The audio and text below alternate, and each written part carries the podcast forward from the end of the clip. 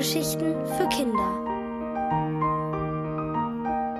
Altes und Neues für Bruno und Oma Mathilde von Susanne Alge.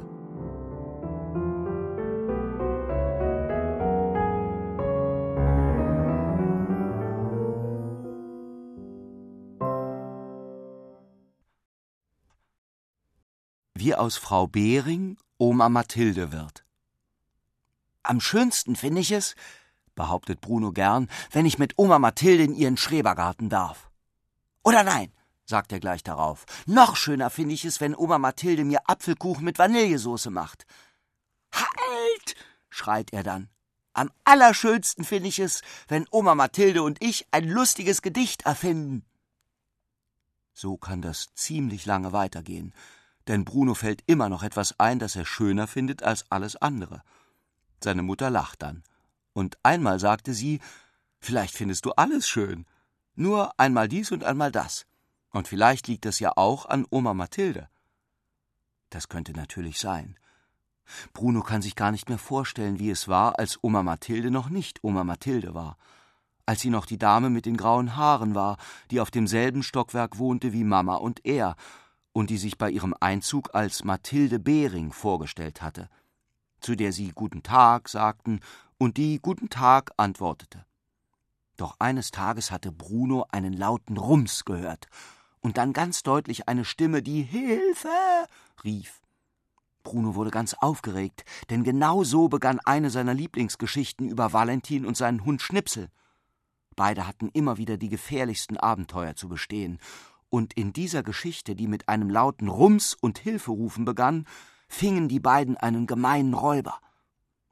Bruno rannte schnell zu seiner Mutter. Die bügelte und hörte dabei ziemlich laut Musik. Deshalb hatte sie den Rums auch nicht gehört und wollte gar nicht glauben, was Bruno ihr erzählte. Aber als der nicht aufhörte zu beteuern, wirklich großes Ehrenwort, sagte sie, na gut, sehen wir mal nach, und schaltete das Bügeleisen aus. Und tatsächlich, als sie aus der Wohnungstür traten, lag Frau Behring auf dem Treppenabsatz. Ach, stöhnte sie. Ich bin so froh, dass Sie mich gehört haben. Ich komme allein einfach nicht mehr hoch. Es zeigte sich, dass Frau Behring auch mit Unterstützung nicht aufstehen konnte. Das rechte Bein tat ihr bei der geringsten Bewegung so weh, dass sie aufschrie. Bleiben Sie ganz ruhig, sagte Brunos Mutter. Ich ruf die Feuerwehr. Und Bruno trug sie auf, der Nachbarin ein Glas Wasser zu bringen. Als er das erledigt hatte, überlegte Bruno, was Valentin und Schnipsel jetzt getan hätten. Sie hätten geholfen, ganz klar. Aber wie? Da sah er, dass überall Äpfel herumlagen, die beim Sturz aus der Einkaufstasche der alten Dame gekullert waren, und er sammelte sie ein. Du bist ein lieber Junge, bedankte sich Frau Behring und wollte unbedingt, dass Bruno die Äpfel behielt. Schließlich kam die Feuerwehr, und Frau Behring wurde von zwei Männern auf eine Trage gebettet. Brunos Mutter erkundigte sich, in welches Krankenhaus sie gebracht würde und versprach, am nächsten Tag nach ihr zu sehen. Nach einer Woche durfte die alte Dame wieder nach Hause. Ihr Bein war bis über das Knie mit einem Verband umwickelt, so dass sie nur mühsam gehen konnte. Trotzdem bestand sie darauf, Bruno und seine Mutter zum Dank für ihre Hilfe einzuladen. Und so saßen sie ein paar Tage später an Frau Behrings Wohnzimmertisch. Es gab leckeren Schokoladenkuchen und eine wunderbare Himbeersahnetorte. Bruno hatte gerade mal zwei Stück von beiden gegessen, als seine Mama behauptete, dass er jetzt genug hätte und dass zu viel Süßigkeiten den Zähnen schadeten. Bruno verdrehte die Augen, aber er wusste, dass beim Thema Süßigkeiten nicht mit ihr zu spaßen war. Bald fing er an, sich zu langweilen, seine Mutter und Frau Behring unterhielten sich übers Backen, über Ärzte und über den Lärm vom Parkplatz hinter ihrem Haus. Ihm blieb gar nichts anderes übrig, als Grimassen zu üben. Ein bisschen schielen und die Ober- und Unterlippe so weit wie möglich über die Zähne stülpen. Freilich, kaum gelang es ihm, die Wangen zwischen die Backenzähne zu ziehen, ertönte schon ein mahnendes Bruno. Frau Behring lachte nur, wackelte mit den Ohren und fragte: Kannst du das auch? Zu Brunos Mama sagte sie, das macht wirklich Freude. Da musste auch die lachen. In dem Moment ertönten fünf Schläge. Was ist das denn? staunte Bruno und gleichzeitig rief seine Mutter: Ach du Schreck, schon fünf Uhr, wir müssen los. Och! Bruno zog ein langes Gesicht. Jetzt, wo es spannend wurde, musste er gehen.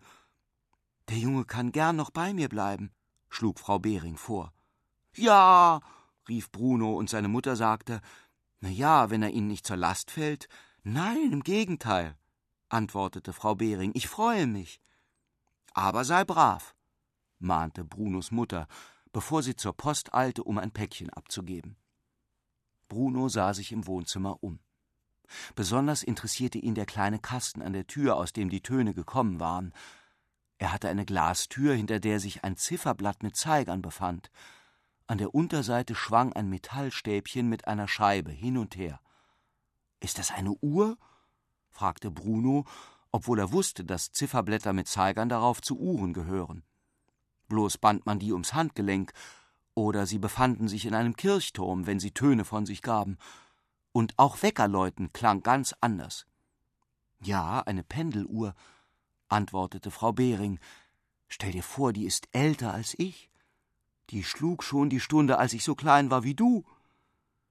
Bruno konnte sich nicht vorstellen, dass jemand mit grauen Haaren, der sogar einen Stock zum Gehen brauchte, einmal so klein gewesen war wie er. Und dass Uhren noch älter waren als Menschen, konnte er sich schon gar nicht vorstellen. Und wozu hängt eine Schaukel daran? Das ist das Pendel, erklärte die alte Dame. Durch die Bewegung wird hinter dem Zifferblatt Ruck um Ruck ein Zahnrad gedreht und das sorgt dafür, dass sich die Zeiger der Uhr drehen. Aha, das ist also der Bordcomputer der Pendeluhr, sagte Bruno. Frau Behring gab zu, dass sie keine Ahnung hatte, wie ein Computer funktionierte, geschweige denn ein Bordcomputer. Bruno aber interessierte sich für alles, was mit Elektronik zusammenhing, und zum Geburtstag hatte er endlich den lang ersehnten Gameboy bekommen. Wenn Sie möchten, zeige ich Ihnen, was mein Gameboy alles kann, bot er daher an.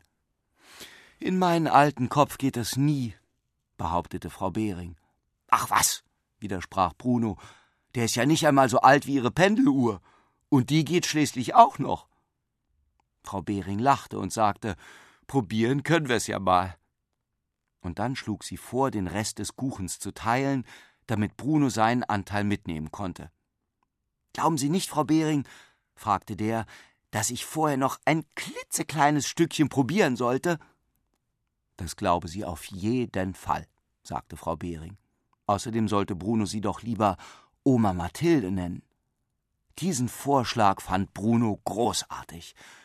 Und inzwischen hat er so viel mit Oma Mathilde erlebt, dass er wirklich nicht mehr weiß, was er lieber mag.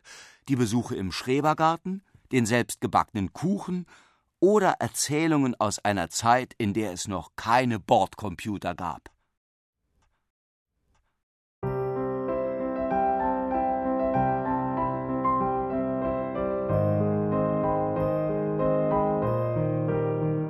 Ihr hörtet Altes und Neues für Bruno und Oma Mathilde von Susanne Alge, gelesen von Ulrich Mattes.